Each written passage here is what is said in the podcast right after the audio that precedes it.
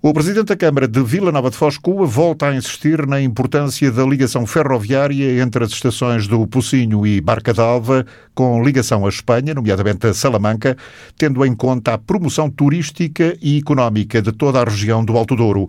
Gustavo Duarte aproveitou a presença em Foz de vários membros do Governo, nomeadamente da Ministra da Coesão Territorial, Ana Brunhosa, e também da Comissária Europeia, Elisa Ferreira, que se associaram à homenagem ao antigo Primeiro-Ministro António Guterres, para recordar uma antiga aspiração de gentes daquela região.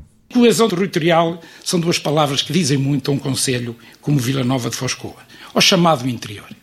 E eu aqui, senhora Ministra, vou-lhe deixar aqui um repto.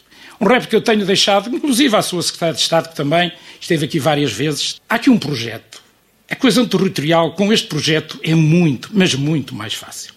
Muitos de vocês já sabem com certeza a que eu me refiro.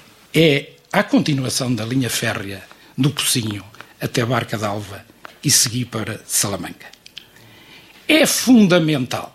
Temos aqui a senhora Comissária Europeia, o senhor Presidente da Comissão da CCDR, eles sabem melhor do que eu. Os dados que nós temos é que a própria Comissão Europeia neste momento está receptiva a financiar esta obra.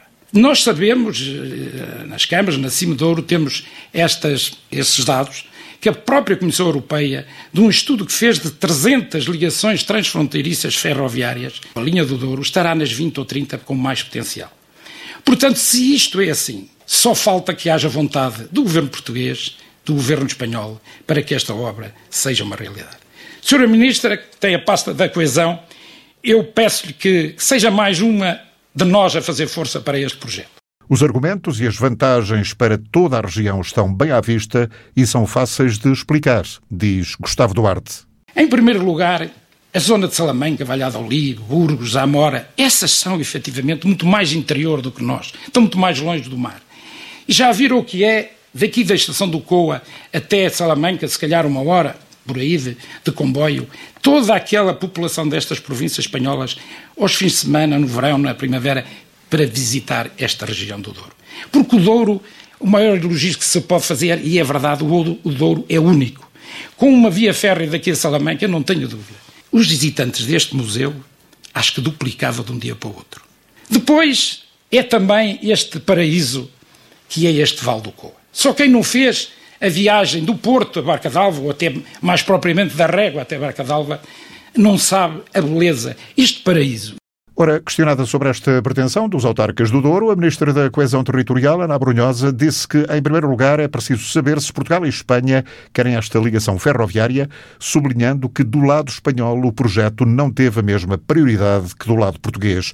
No entanto, a governante adiantou que a junção de vontades parece que está finalmente a acontecer para o desenho de uma estratégia ibérica no sentido de dinamizar este tipo de operações transfronteiriças. O troço da linha férrea, que segue as margens do Douro, tem um traçado de cerca de 30 km e está ao abandono. Liga a estação ferroviária do Pocinho a Barca d'Alva e foi construído em 1887. Funcionou durante praticamente um século, até 1985, altura em que foi fechado.